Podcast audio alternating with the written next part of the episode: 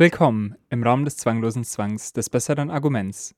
In diesem Podcast tragen wir Argumente vor, von denen wir uns fragen, ist es überzeugend? Dazu betrachten wir einmal ein Zitat für sich, bevor wir es in den Kontext der Person stellen, die es formuliert hat. Mir gegenüber sitzt Ralf, ich bin Flo, wir studieren Medienwissenschaft und Soziologie und jetzt geht's los.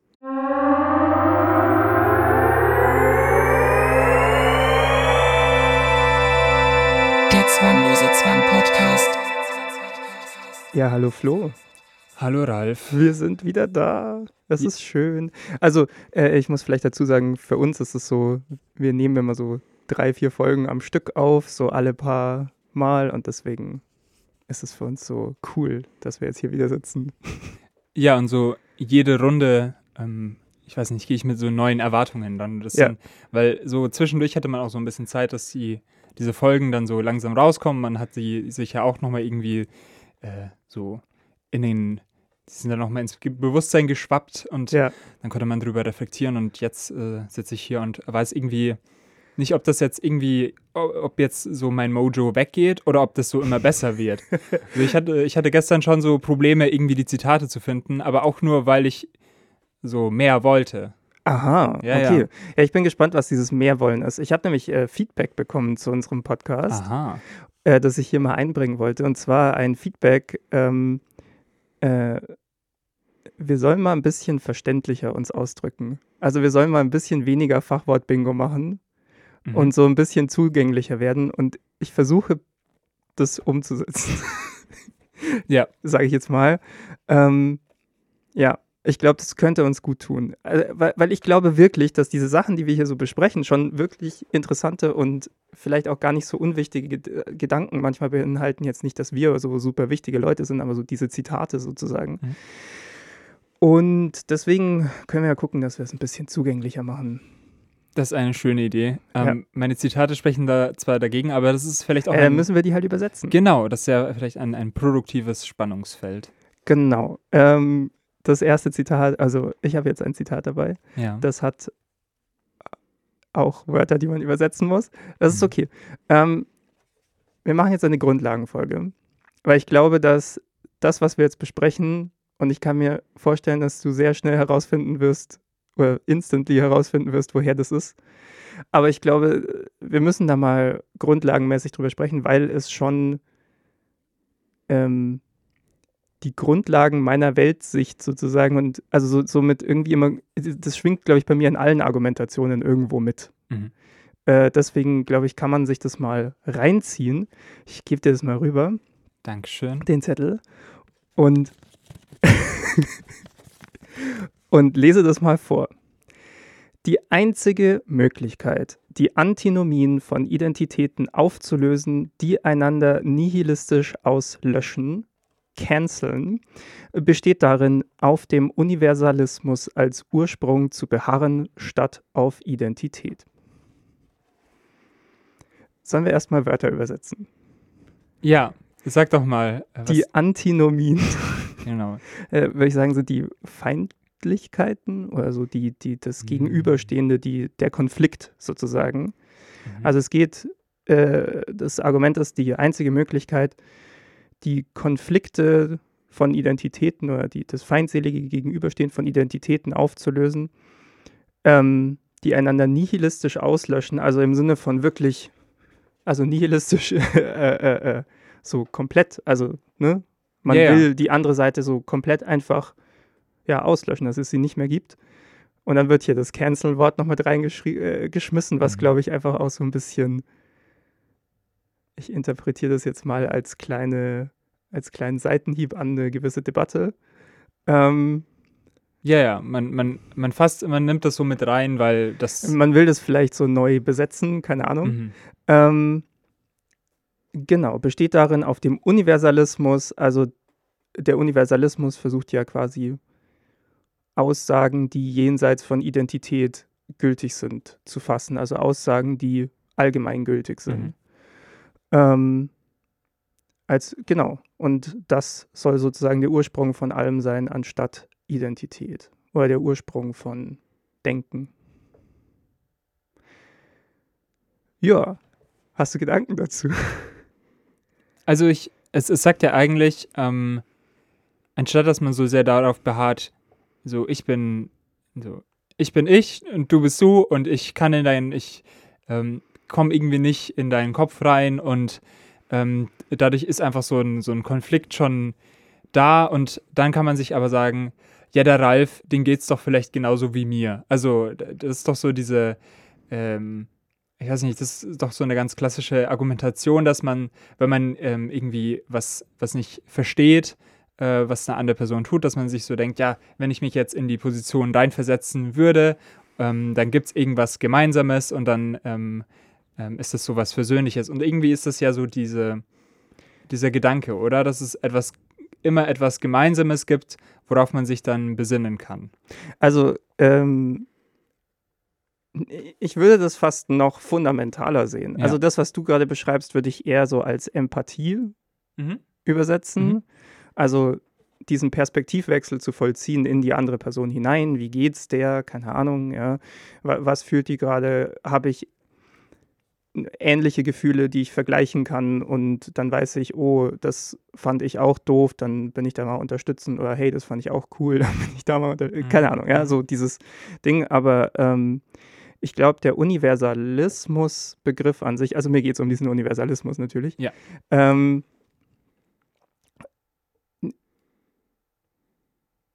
ich glaube, die Empathie ist schon auch davon abhängig, welche Erfahrungen du gemacht hast.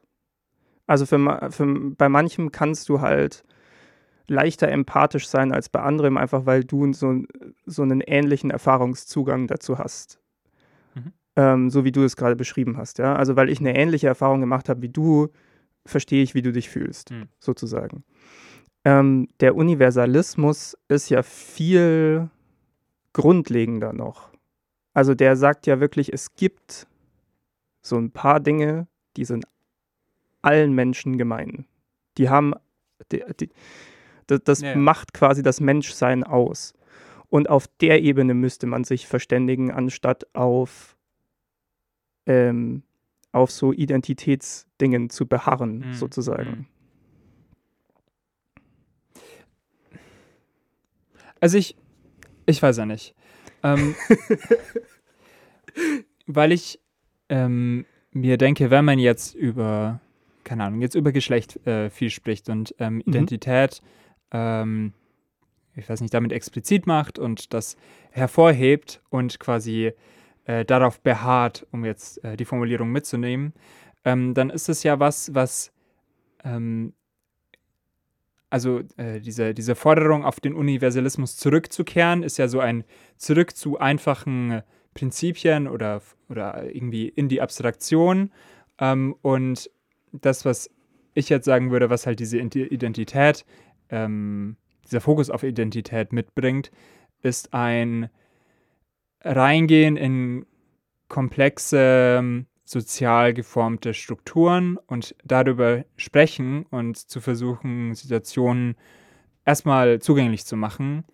Und deswegen finde ich eben so eine Forderung, ähm, die mit so einem Universalismus eben ja, benannt wird, ähm, äh, ich weiß nicht, nicht produktiv, weil ich mir denke, ähm, ich finde das, ich finde das gut, dass man über solche Dinge äh, spricht und eben, äh, um eben ähm, Machtverhältnisse irgendwie auszudrücken oder auch einfach, ähm, weiß nicht, weil, weil das einfach Teil von, von unserem Leben ist, dass es so viele Differenzen gibt, dass es so viele äh, kleine Nuancen gibt. Und deswegen finde ich so eine Reduktion, die da dann passiert, wenn man sagt, wir müssen uns auf das Universale beziehen, ähm, ich weiß nicht, vielleicht, ich, ich würde vielleicht sogar sagen, so, so langweilig, weil das ist vielleicht gar nicht, also ich will vielleicht gar nicht wissen, was uns alle Menschen gemeinsam verbindet. Ich ähm, komme damit klar, wenn ich das jetzt erstmal nicht in dem Fokus von meinem Denken habe. Das ist vielleicht so meine erste Reaktion darauf. Es ist so witzig, weil wir haben genau die gegensätzliche Reaktion. Mhm. Ich finde, also, äh, ich finde dieses Universalistische halt viel spannender als, beziehungsweise, ich, ich glaube, man muss, also zum einen sagt er ja hier als Ursprung. Ja, das heißt ja nicht, man kann nicht über Identität sprechen, Mhm. aber gerade, also bleiben wir mal bei diesem Geschlechterbeispiel, ja. Warum ist es falsch, Frauen für ihr Frausein zu diskriminieren? Mhm. Das ist meine Ach so, Frage an dich. so, ach so, und ich soll sie jetzt quasi mit identitären äh, Also Maßstäben quasi. Ich würde sagen, es ist falsch, Frauen aufgrund ihres Frau Frauseins zu diskriminieren, weil Frauen halt Menschen sind und es und man sehr gut argumentieren kann, warum es falsch ist, Menschen zu diskriminieren. Ja, aber da, da, also das, das ist ja ein, da ist ja der, der universale Gedanke ist der Ursprung, warum überhaupt diese Diskriminierung falsch ist. Weil mit, wenn du jetzt wirklich nur von Identität her ausgehen würdest, Mhm. würdest, könntest du ja auch sagen, nee, also ähm, es ist völlig okay, äh, dass Frauen sozusagen nur für Männer anhängig äh, irgendwie irgendwas leisten sollen, keine Ahnung, ja. Also äh, ist ja auch bei, bei Rousseau, der hat ja dieses, dieses Buch Emile geschrieben, diesen, dieses Erziehungsbuch, Ja. wo, wo er auch drin schreibt, so es gibt einen Unterschied zwischen Männern und Frauen und Männer sollen so wirklich so Bildung erfahren und so weiter und da schreibt er auch äh, durchaus sinnvolle Sachen, ja. Und dann schreibt er so, ja, Frauen sollen vor allem dafür da sein, dass sie irgendwie für, für Männer interessant sind. Ähm, sehr verkürzt jetzt, aber so im Kern. Und das ist ja ein Denken in den Geschlechtsidentitäten, das einfach da so drin hängen bleibt.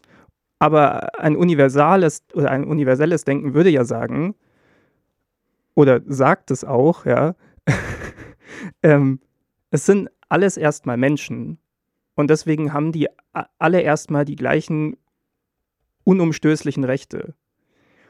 Ja.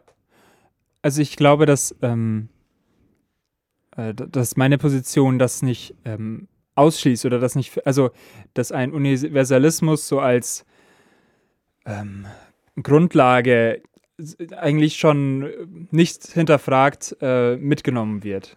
Also natürlich sind wir ähm, sind wir Menschen und äh, natürlich kann man daraus eben moralische ähm, Forderungen ableiten. Ähm, und dann geht es weiter. Ähm, und also das, das ist vielleicht auch eine Kritik, die, die ich dann an diesem Argument eben auch äh, ja, aufziehen würde, ist, dass hier eben so, so eine Dichotomie, also so ein, es gibt entweder Universalismus als Ursprung oder Identität als Ursprung.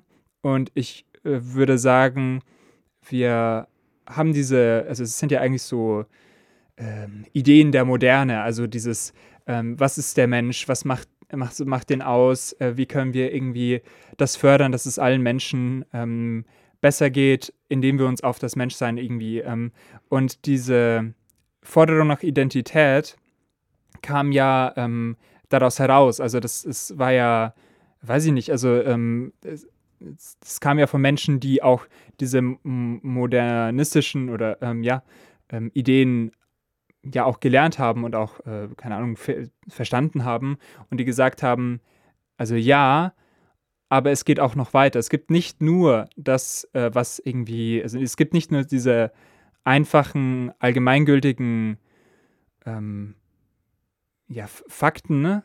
ähm, und, und Aussagen, sondern es gibt noch mehr. Es gibt so, ich weiß ich nicht, ähm, kulturelle Vielfalt. Es gibt irgendwie Abweichungen in, in Lebensläufen.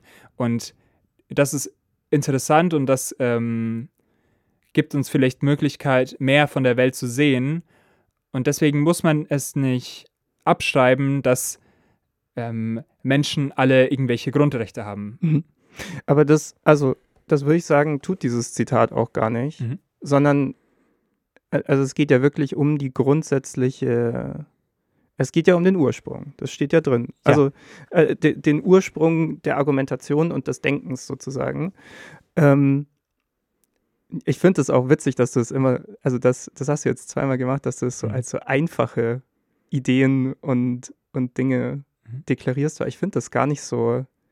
Also, wenn, wenn du dir überlegst, wie lange es gedauert hat in der Menschheitsgeschichte, bis so ein Universalismus mal so wirklich sauber philosophisch Hm. durchgeschlagen wurde. Also da, da ist ja in der Renaissance mit der Aufklärung und so dann viel passiert. Äh. Ähm, das ist schon verrückt. Ja, Ähm, Ja. vielleicht eher dieses, also es ist ja ein, ein, ein Bestreben gewesen, ähm, dass man irgendwelche allgemeingültigen Aussagen möglichst einfach formuliert oder möglichst, ein, also einfach im Sinne von ähm, auf Grundsätze herunter reduziert, ohne, also ähm, da, weil sie ja dadurch dann eben weiter anwendbar sind. Also vielleicht äh, weniger einfach im Sinne von, da ist jetzt kein, kein komplexes Gerüst drumrum, aber zu sagen, ähm, weiß ich nicht, die, die, also keine Ahnung, die Menschenwürde ist unantastbar, Genau. ähm, ist ja sehr ähm, reduziert und ähm, ist erstmal sehr, ne, ist ein einfacher Satz quasi.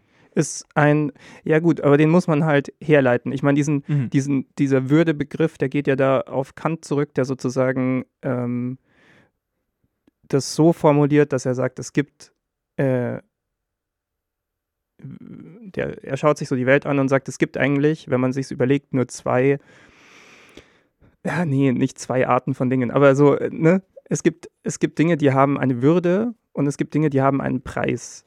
Und Preis haben Dinge, die gleichwertig gegen etwas anderes ausgetauscht werden können. Also so ein Stein gegen Stein zum Beispiel. Oder ich glaube, Kant will da zum Beispiel auch Tiere mit reinnehmen. Da, das, das glaube ich, eine, da könnte man auch sehr interessant drüber streiten, ob das sinnvoll ist oder nicht.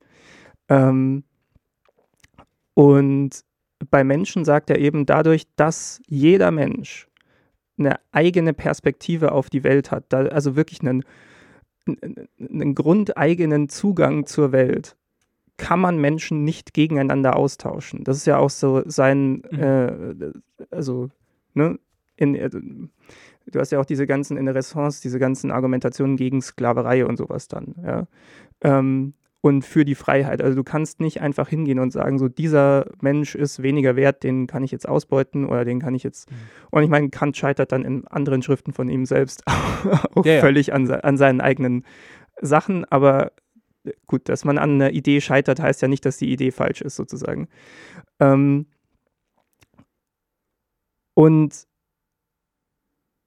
ich finde das keinen so einfachen Gedanken, weil ich glaube, dass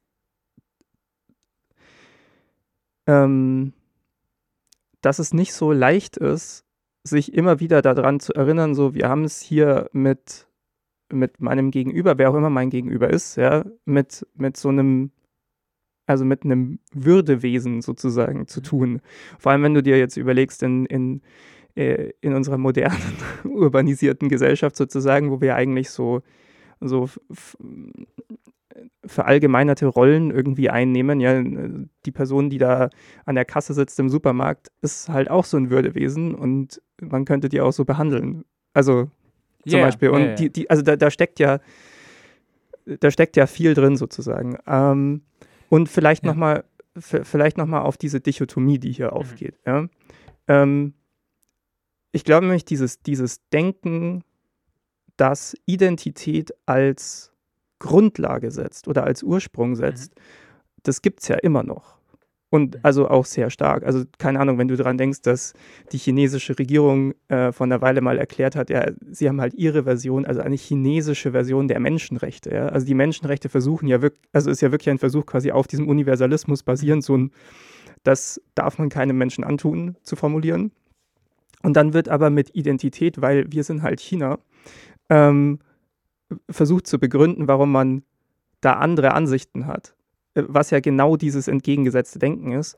Beziehungsweise, äh, also ich glaube, du hast dir das sowieso schon gedacht. Ich mache das jetzt einfach mal. Das ist, äh, dieses Zitat ist aus dem Buch Radikaler Universalismus von Omri Böhm. Ja. Er ist ein, ein Philosoph aus, äh, also er lehrt in New York. Er ist ein, ich glaube, deutsch-jüdischer Philosoph. Mhm. Ja.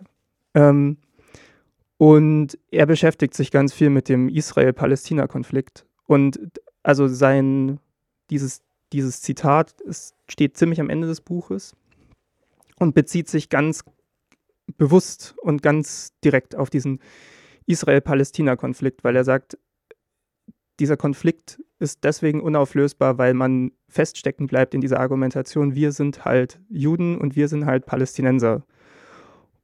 Und dann kann in dieser Konfliktlogik der Konflikt nur dadurch gelöst werden, dass eine Seite ausgelöscht wird irgendwann. Dass eine Seite so stark wird, dass die andere Hm. komplett vernichtet wird. Ja?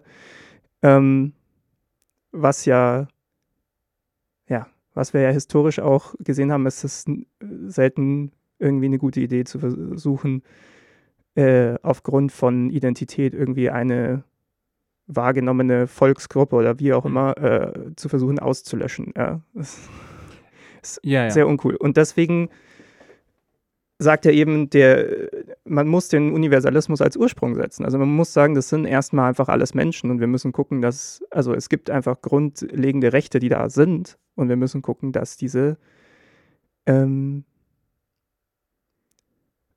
dass diese Menschen ein menschenwürdiges Leben führen können, sozusagen. Und deswegen wollte ich das jetzt auch so als Grundlagenfolge Mhm. machen, weil ich glaube, also wir haben schon öfter mal so, so Themen so leicht angeklungen gehabt, ja.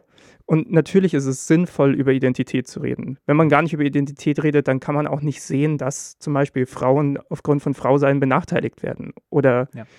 ganz viele andere Sachen. Das, das wäre ja dumm, dagegen zu argumentieren.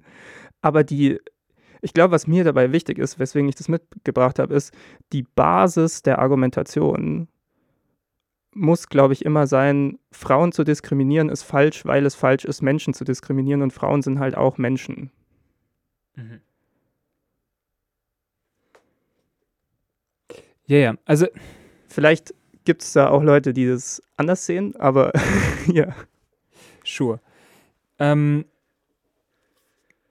ja, klar, also natürlich, also das ist ja eigentlich, also es gibt ja auch diese, ähm, ich weiß nicht, diese Auseinandersetzung, ähm, zu sagen, ähm, wie stark Identität ähm, versucht wird aufzulösen innerhalb jetzt zum Beispiel von feministischen Bewegungen, wo dann eben zum einen, da, also was ja so weiß nicht, äh, aus, aus so einem 70er-Feminismus vielleicht kommt, ähm, zu sagen, ähm, das Frausein unterstreichen und ähm, das eben als äh, gemeinsame starke Position irgendwie zu setzen und dadurch eben politische ähm, Handlungsspielräume eben sich zu erkämpfen, äh, versus also so einer mh, postmodernistischen ähm, Herangehensweise eben die ja diese kulturellen Kontingenzen aufzumachen. Also zu sagen, ähm, Geschlecht ist nicht etwas, was einfach ähm, vor der Kultur schon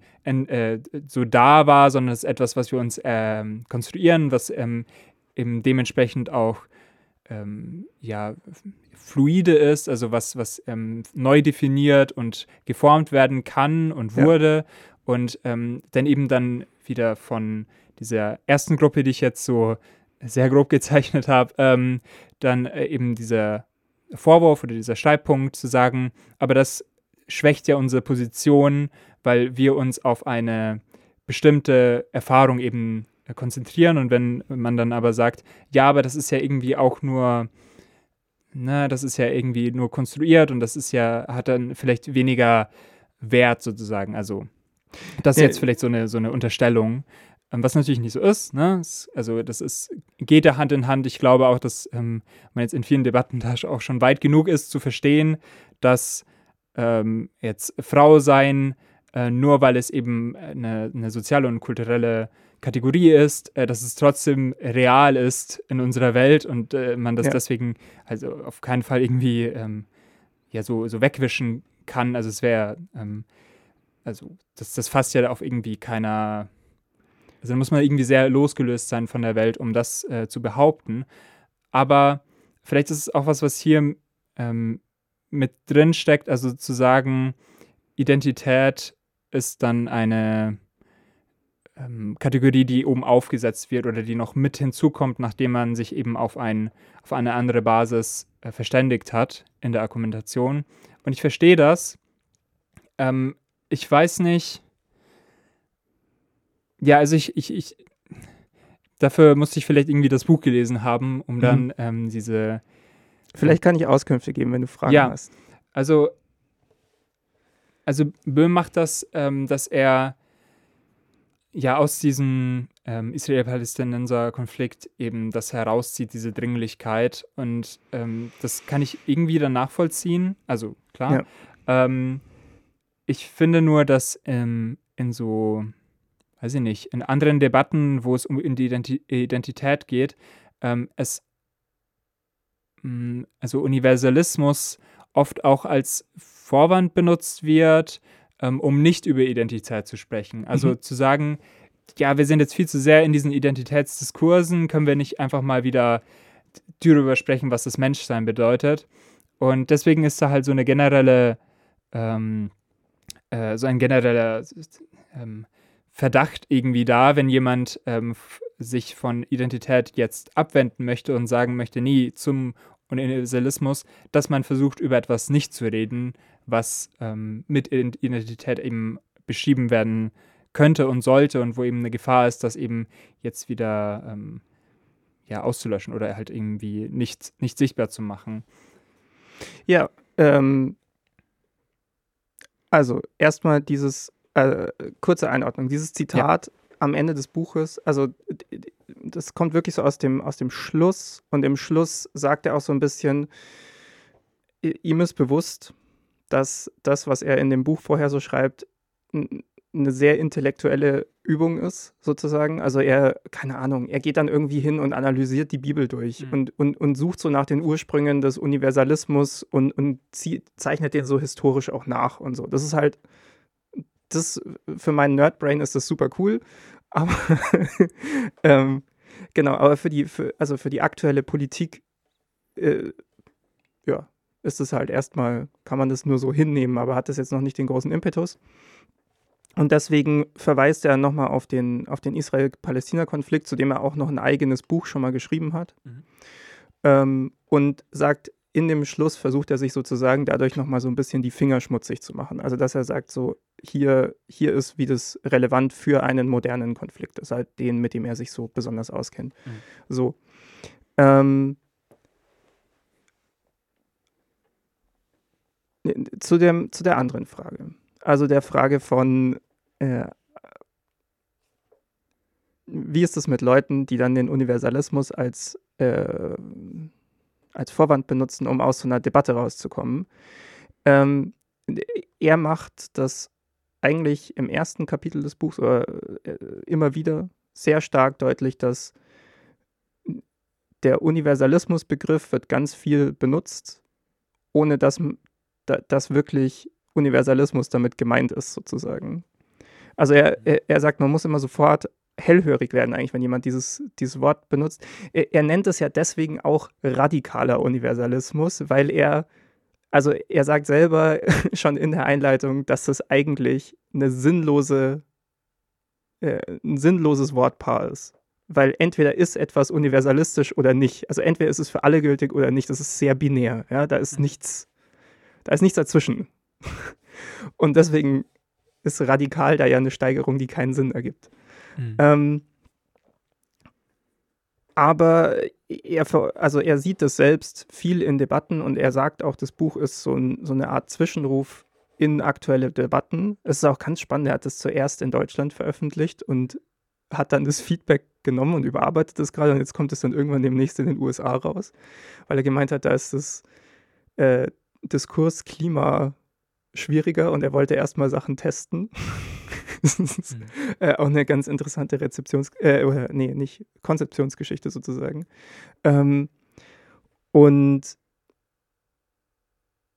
auf jeden Fall, er, er, hat gesagt, man muss gucken, also wenn, natürlich gibt es den Fall, also er beschreibt es auch in dem Buch, ähm, dass Leute so Universalismus sagen und sich dann aus einer unbequemen Debatte rausziehen wollen. Mhm aber meistens meinen die damit nicht Universalismus, sondern meinen die damit wirklich nur so, nee. Hm.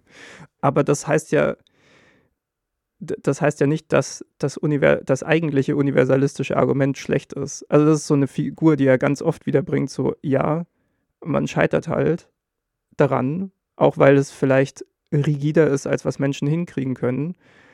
Aber was gibt's denn sonst? Also was wäre denn die Alternative? Die Alternative ist, dass wir irgendwann in Logiken reinkommen, wo wir uns gegenseitig auslöschen. Also mhm. versucht man es halt zu verfolgen. Ähm, mhm. Und deswegen macht er das auch so groß und so wichtig, dass es, dass es wirklich entscheidend ist, dass man einen klaren Begriff davon hat und also dann vielleicht nicht einen radikalen Universalismus, aber radikal den Universalismus verfolgt. Und das kann auch über die Identität sprechen heißen. Ja, yeah. es kann ja, ja. Ja, also, ja, jetzt so, so, so ein paar Punkte. Also zum einen, mhm. ähm, finde ich das mit, also das radikalen Universalismus zu nennen, eigentlich ganz clever, weil es ja, das ist ja eine Markierung, von der man sich gegen so ein, also implizit äh, grenzt man sich ja damit gegen den ähm, nicht-radikalen, gegen den, weiß ich nicht, den angenehmen, den gemäßigten ähm, Universalismus ab. Und das ist ja vielleicht, also ich weiß nicht, so gemäßigter Universalismus wäre ja so eine Bezeichnung, mit der man dann vielleicht auch solche, äh, solche problematischen Ansätze eben auch ja, betiteln könnte, ne? Er, er macht auch in dem Buch, ähm, sagt er ein paar historische Punkte, wo aus seiner Sicht ein radikaler Universalismus möglich gewesen wäre und zeigt, wie dann daran gescheitert wurde. Mhm. Äh, ein äh, Punkt, den er da ausmacht, ist zum Beispiel die amerikanische Unabhängigkeit. Ähm, als der Unabhängigkeitskrieg gewonnen wurde und diese äh, Verfassung aufgesetzt wurde, ähm, weiß nicht, er macht dann da auch so lange Analysen, ob mit dem Wort Men jetzt wirklich nur Männer gemeint waren und so weiter. Es, äh, weiß nicht, er geht da sehr genau rein. Es ist sehr faszinierend auch irgendwie, aber auch teilweise ein bisschen anstrengend zu lesen. Mhm. äh, und oder zum Beispiel, ob, also ob damit auch quasi äh, schwarze Menschen gemeint waren mhm. oder so, ja. Ähm, und dann zeichnet er ziemlich genau nach, wie quasi aus ökonomischen Interessen ein, ein radikaler Universalismus sozusagen, der angelegt war in diesem, in diesem Dokument erstmal, dann plötzlich wieder aufgeweicht wurde und ähm, schwarze Menschen plötzlich nur drei Fünftel einer Stimme in Abstimmungen äh, bekommen haben und so weiter. Und dann halt erstmal die Sklaverei noch so festgeschrieben wurde und so weiter. Was ja alles total im Widerspruch steht. Ähm, wo sozusagen das Realweltliche und das Ideal des Universalismus so aufeinander geprallt sind. Mhm.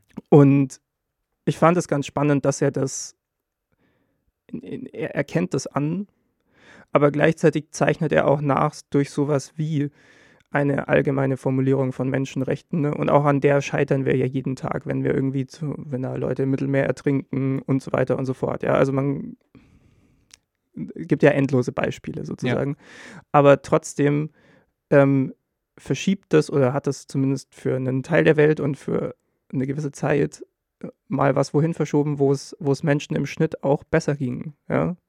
Also die, die, die Ideen sind da. Die Versuchung daran zu scheitern ist sehr leicht. Äh, es ist, ist auch da. Ähm, aber er macht immer wieder dieses Argument stark, nur weil man daran scheitert, heißt es nicht, dass die Idee falsch ist, sozusagen. Oder nicht, nicht das wert ist, dem nachzueifern, weil was, also was ist die Alternative? Ist immer so das, was so daneben steht dann, ne? Ja. Hm. Ja, also, ähm, also ich denke mir, so ein Gedanke, der mir dabei kommt, ist halt so diese, ich weiß nicht, diese ähm, anthropologische so Unterstellung, die da dahinter liegt. Also zu sagen, wenn wir uns nicht ähm, bewusst, also das, das ganz deutlich machen, dass wir eigentlich alle so gleich sind, also in, in sehr. Naja, nicht gleich, ne? Der Universalismus ja. sagt ja genau nicht, dass die Leute gleich sind, sondern nur, dass sie, also, das etwas, um da ja. einmal reinzugehen, ja. ja. Das, was allen Menschen sozusagen tatsächlich gleich ist, ist, dass sie einen eigenen Zugang zur Welt haben. Mhm. Also, dass sie, dass sie eine eigene Perspektive auf die Welt haben. Und das heißt, dass sie und nur sie entscheiden können, wie sie mit diesen Eindrücken, die sie interpretieren, umgehen. Das heißt, die einzigen wirklich universalistischen Aussagen, die, ähm, die man treffen kann, sind Aussagen zu der Frage, wie sollte ich handeln, also moralische Fragen ja, oder ethische Fragen, ja, nach, dem, nach dem besten Handeln.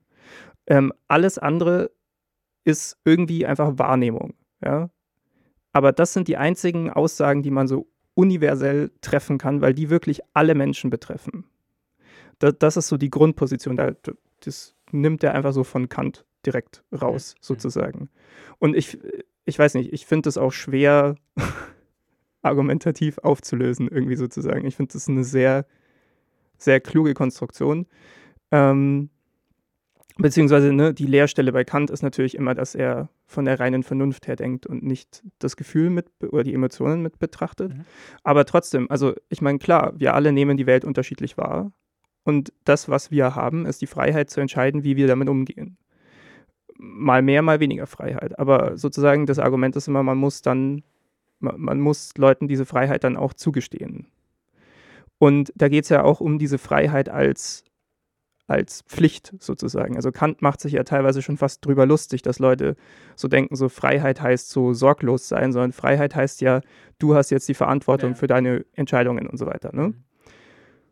Und deswegen, das ist das Einzige, was alle Menschen gleich haben, nämlich, dass sie unterschiedlich sind.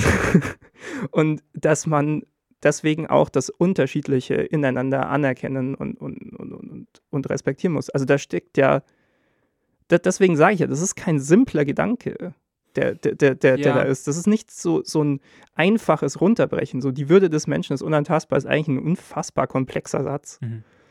wenn man mal genauer reingeht. Mhm. Ja. Ähm, also, keine Ahnung, wir scheitern ja jeden Tag an der Umsetzung davon. Und trotzdem ist es in der Verfassung so als Leitstern gesetzt. Ähm, aber ja, Ja. Ich, ja, ich, ich finde das interessant, dass mh, ich weiß nicht, ob das reicht. Also der zu sagen, also wir sind alle unterschiedlich und es gibt irgendwas, was so da mit, also äh, was uns gemeinsam ist oder was irgendwie uns in diesen Universalismus mit ein mh, mit einfasst, irgendwie in eine Gruppe mit reinbringt. Also wir Menschen sind äh, in dieser Gruppe Mensch drin und ähm, wir können universalistisch da drauf bringen. Also ich finde das sehr, mh, ich, ich weiß nicht, wie weit man nur mit dieser Grundannahme kommen kann. Also auch zu sagen, jetzt, ähm, also sein, sein, sein, Versuch dann eben am Schluss, das eben noch zu konkretisieren, sich, ähm, dann das anzuwenden irgendwie. Also, ich weiß nicht, sagt er dann einfach nur, ja, man muss dann, also beide Positionen müssen dann die andere Position mit einbeziehen. Also ist das so diese Aussage, die er macht? Weil, also ich finde halt Universalismus als, als Grundkonzept ist, ähm, Naja. ich, ich weiß nicht, ob das, ob das so, hm, weiß ich nicht, konkret genug ist, um dann wirklich ähm, auch eine, eine Strömung für, weiß ich nicht, für, für Handlungsanweisungen ähm, zu bieten, weißt du? Also, ich, lass es mich nochmal versuchen zu konkretisieren, weil ich glaube, es kann auch gut an meiner limitierten Wiedergabe von echt komplexen Sachen gehen Hm. oder so, so diesen Denkern halt gehen. Ähm, also, wir alle haben unsere eigene Art und Weise, auf die Welt zu gucken. Das heißt, ich kann nicht genauso auf die Welt gucken wie du. Das heißt, ich bin in meiner Entscheidung, wie bewerte ich Dinge und wie handle ich dann ähm, auch nach diesen Bewertungen sozusagen, bin ich immer auf mich zurückgeworfen. Mhm. Das ist die Grundaussage, die, also das, das ist das, was der Universalismus sagt, das ist das wirklich Universelle, Mhm. dass alle unterschiedlich sind. ähm, da, das heißt aber, daraus, dass alle vor dem Problem stehen, wie soll ich handeln, die ein, sind die einzigen Aussagen, die man versuchen kann zu treffen, Aussagen über diese Frage, wie soll ich handeln? Also moralische Aussagen. Und äh, jetzt bei Kant, also Kant ist halt auch bei Böhm immer so der Hauptbezug. Ja? Ist deswegen ja dann letzten Endes das Argument dieser, der kategorische Imperativ. Ja? Also ich sollte so handeln, dass das Ziel meines Handelns ähm, auch ein allgemeines Gesetz werden könnte. Das ist ein bisschen mehr als die, als die goldene Regel. Ja. Ähm, äh, was du nicht willst, dass man dir tut, das füge auch keinem anderen zu und so. Äh, weil da könnte man ja immer noch sagen, ja gut, da geht es irgendwie so das, das, was ich aushalten würde und so weiter. Aber Kant macht es ja noch radikaler. Er sagt ja, überleg dir mal, wenn alle Leute so handeln würden, wäre das okay. Also wäre das auch für alle okay, sozusagen. Ja? Mhm. Und daraus, also ich weiß nicht, wie man sonst zu sowas wie allgemeinen Menschenrechten kommen soll. Ich weiß Ja, nicht, wie man sonst ja, dahin kommen soll zu, äh, es ist schlecht, Leute zu töten. Das ist einfach falsch. Sure. So, Ja. ja. Ähm, ich ich glaube, das Problem, das ähm, ich mit dieser Argumentation, die ja also, also schlüssig ist, ähm, habe, ist, also man fängt bei, bei diesem unterschiedlichen Weltzugang an Ja. ähm, und sagt dann, also und, und dann sagt man, also wir, wir alle haben diesen unterschiedlichen Weltzugang und wir überlegen uns, wie wir handeln und dann sind das, und dann abstrahiert man das aber auf einmal und sagt, dann treffen wir moralische, von Vernunft geleiteten Entscheidungen, wie wir handeln. Und also so Naja, die meiste weil, Zeit. Weil es ja um die Frage des, wie soll ich handeln, geht. ja, ja. Aber also als ein, also um etwas, äh, um irgendwie einen theoretischen Rahmen äh, zu haben, der jetzt die Realität beschreibt, also ähm, dieses, ähm, ja, diese komplexe, dieser komplexe Haufen, ähm, der halt, also einfach so die sozialen Prozesse, in denen wir uns befinden, einfach fassen würde, wäre das ja eigentlich nicht zutreffend, weil man denkt sich doch, also wenn ich handle, denke ich so sehr selten, was jetzt die, ähm, also was würde Kant jetzt dazu sagen, sondern ich mache halt Sachen, weil ich in Routinen bin, weil ich Ja. ähm, das sozial, also halt aufgenommen habe.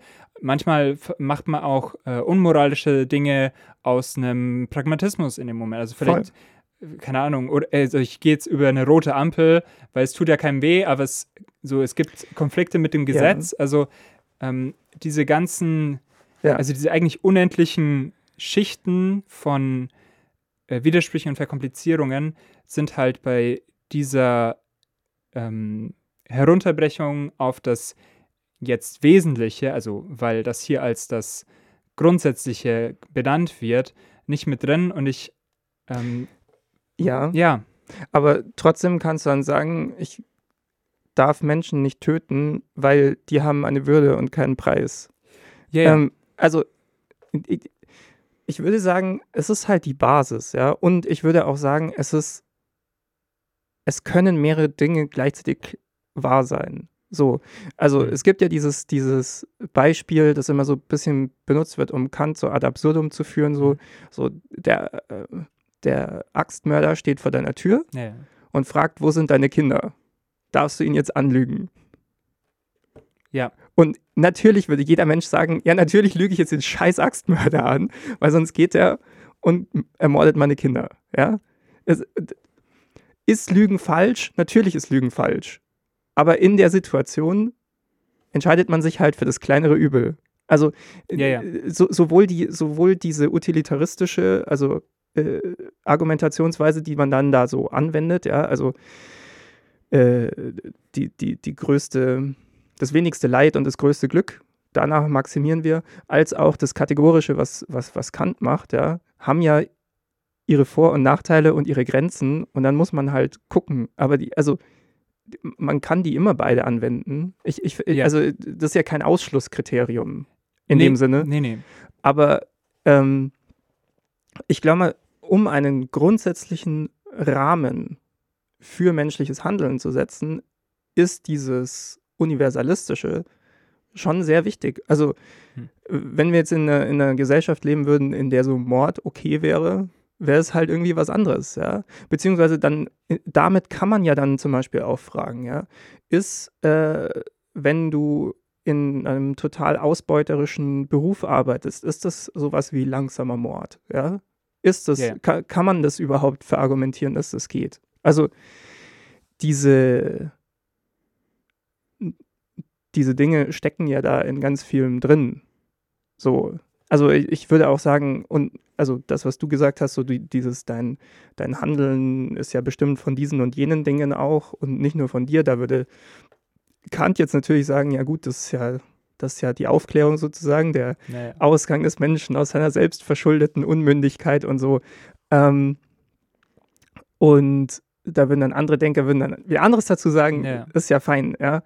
Aber wenn es um die Frage geht, wie gestalten wir eigentlich so die, die Rahmenbedingungen für eine Gesellschaft und wie, oder dann auch die genaueren Mhm. Regeln, die sich davon ableiten, dann ist mir schon lieber, dass da am Anfang sowas wie die Würde des Menschen ist unantastbar steht, als keine Ahnung, die Würde des Deutschen ist unantastbar. Sure. Ähm, so, ich, ich würde so in dem Ansatz trotzdem, also halt eine, ein, ein losgelöst sein von, also es wirkt so, als würde man sich erst irgendwie ganz viel Platz um sich selbst schaffen, um dann diese philosophischen Überlegungen anzuschaffen äh, und, und irgendwie ähm, äh, anzustellen und irgendwie Ja. zu, äh, so diese Gedankengänge zu erklären.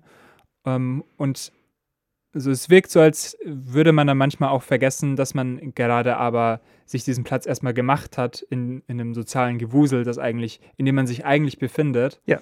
Und dann zerrt man das wieder rein oder, oder wirft man es eigentlich eher rein.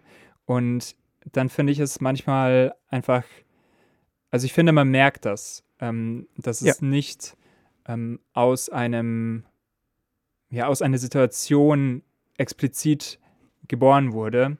So, ich, ich weiß schon, ich finde das ja auch ähm, dann, äh, weiß ich nicht, produktiv. Ich bin froh, dass ich äh, diese, diese Ansätze kenne Ja. ähm, und mich darauf beziehen kann. Es ist, glaube ich, trotzdem nicht mh, das, was mich ähm, irgendwie bewegt oder da, da, wo ich jetzt zuerst anklopfen würde. Ähm, Mhm. Aber, also nee, nichts aber, also genau. Ja. Ja, äh, genau. Ich glaube, bei mir ist es genau umgekehrt, dass ich Mhm. da immer als erstes mal anklopfe und dann, dann mich von da aus wieder weiter bewege. Ähm, aber klar, also das, was du gesagt hast, das ist ja auch die gängige Kritik, Ja. würde ich sagen. Also äh, dieses ganze Gedankengebäude Gebäude ist nur wegen der Abstraktion möglich und nur wegen dem, dem erstmal gehen auf den reinen Verstand Mhm. und dem Ausblenden von manchen Sachen. Und das wird ja auch ein bisschen mitreflektiert da drin, ja. Aber nur dahin, äh, nur dadurch kommt man dahin. So. Ähm, es gibt ein sehr tolles Buch von Martha Nussbaum, das heißt Königreich der Angst. Das äh, setzt sich mit auf, der, auf einer politischen Ebene mit Emotionen auseinander. Und da schreibt sie zum Beispiel auch in der Einleitung, dass eben Kant und ähnliche Denker da so eine große Leerstelle gelassen haben äh, bei dem Umgang mit den, mit den Emotionen, vor allem auf so einer politischen Ebene. Äh, und in die springt sie da rein und macht das wirklich brillant und äh, spektakulär, wie sie, wie sie da Dinge aufzeichnet. Ist, sie hat das Buch auch geschrieben als, ähm, als Reaktion darauf, dass damals äh, Trump zum Präsidenten gewählt wurde. Und ganz viel von ihrer vorherigen Forschung fließt da in diesem einen Buch zusammen und sie schreibt über äh, Angst als so die grundsätzliche vergiftende politische ähm, Emotion.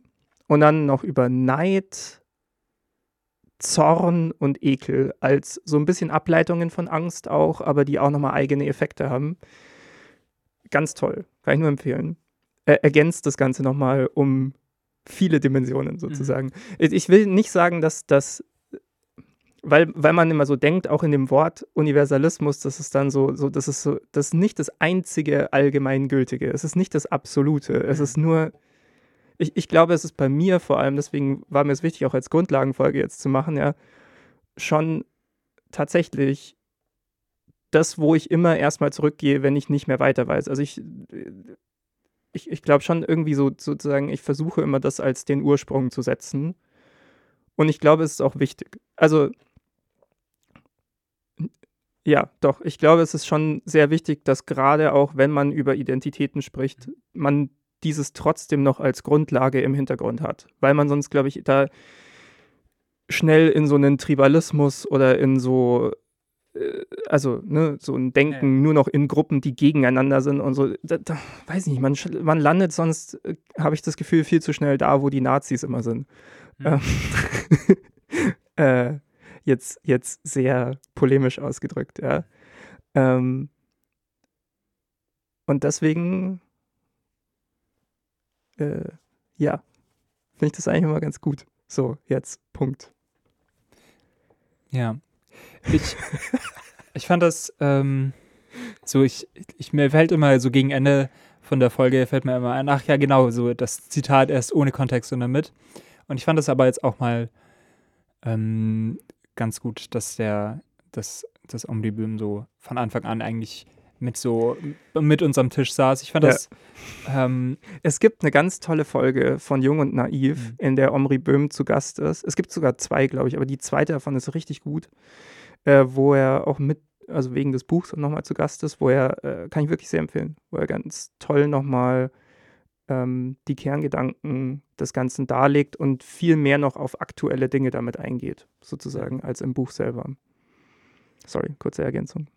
Nein, also ähm, ja, ich glaube, das ist eine ganz, ganz gute Ergänzung, wenn man noch mehr vom Au Autor will, nachdem wir das Zitat Ja. in den Mittelpunkt gestellt haben, I guess. Ich habe auch Ja. vor kurzem wieder, sorry, das ist jetzt nur so ein random Gedanke hinten dran noch, ja auch ähm, vor kurzem ein bisschen was äh, von Hannah Arendt gelesen, äh, dieses Buch über das Böse, es sind so Vorlesungen, die sie gehalten hat. Ähm, und ich finde es interessant, dass, also Böhm hat ja auch einen jüdischen Hintergrund Mhm. oder ist ja Jude, äh, Hannah Arendt ja auch und so. Also ich finde es interessant, dass bei beiden ähm, dann so ein starker, vor allem Kant-Bezug auch da ist und, und, und so ein starker Universalismus-Bezug auch da ist. Und habe mich gefragt, und ich kann das nicht beantworten, keine Ahnung, das mü da müsste man jetzt mehr schauen und auch noch mehr AutorInnen mit dazu ziehen, sozusagen. Ähm, aber habe mich gefragt, ob das einfach auch mit dieser Holocaust-Erfahrung zusammenhängt. Ja? Dass man, also, ja, weiß nicht, dass man dann eben wirklich nach dem, nach dem Grundlegenden über den Menschen sozusagen auch sucht. Mhm. Punkt. Punkt. Ja, Ähm, sehr gut. Hast du noch ein, ich glaube, wir, wir haben, wir, wir sind soweit durch. Ich fand es Ja. schön. Wir haben, wir hatten richtig, wir hatten heute richtig Feuer in der Folge. Ja, Ähm, doch. Hast du noch ein schönes Schlusszitat für uns? Ja, etwas, ähm, ja, f- keine Ahnung, ich, ich weiß nicht, wie weit ich da eine, eine, einen, einen Bezug her- herstellen kann, aber es ist vielleicht auch jemand, der nach äh, einen, einen Universalismus vielleicht in der Natur, aber auch in, so bei Menschen sucht, der, also ich weiß nicht, äh, also es geht hier um Werner Herzog. Ich habe so letztens Oha, so eine, so, eine, so eine Ausstellung da gesehen und ich, ach, ja, ich bin da schon ähm, jetzt nicht ganz unkritisch rein und raus gegangen, aber das ist dann ein doch, Werner Herzog-Fanboy? Naja, ähm, aber es ist dann doch, es ist dann doch immer ganz ähm, interessant, ähm, was er so sagt und das ist zumindest jetzt kein wahnsinnig strittiges Zitat, deswegen es vielleicht auch ganz gut an den Schluss passt. Er spricht über das Staunen und er sagt, Staunen ist der Anfang von Kino, von Poesie auch. Schön. Ja. Bis dann. Ciao.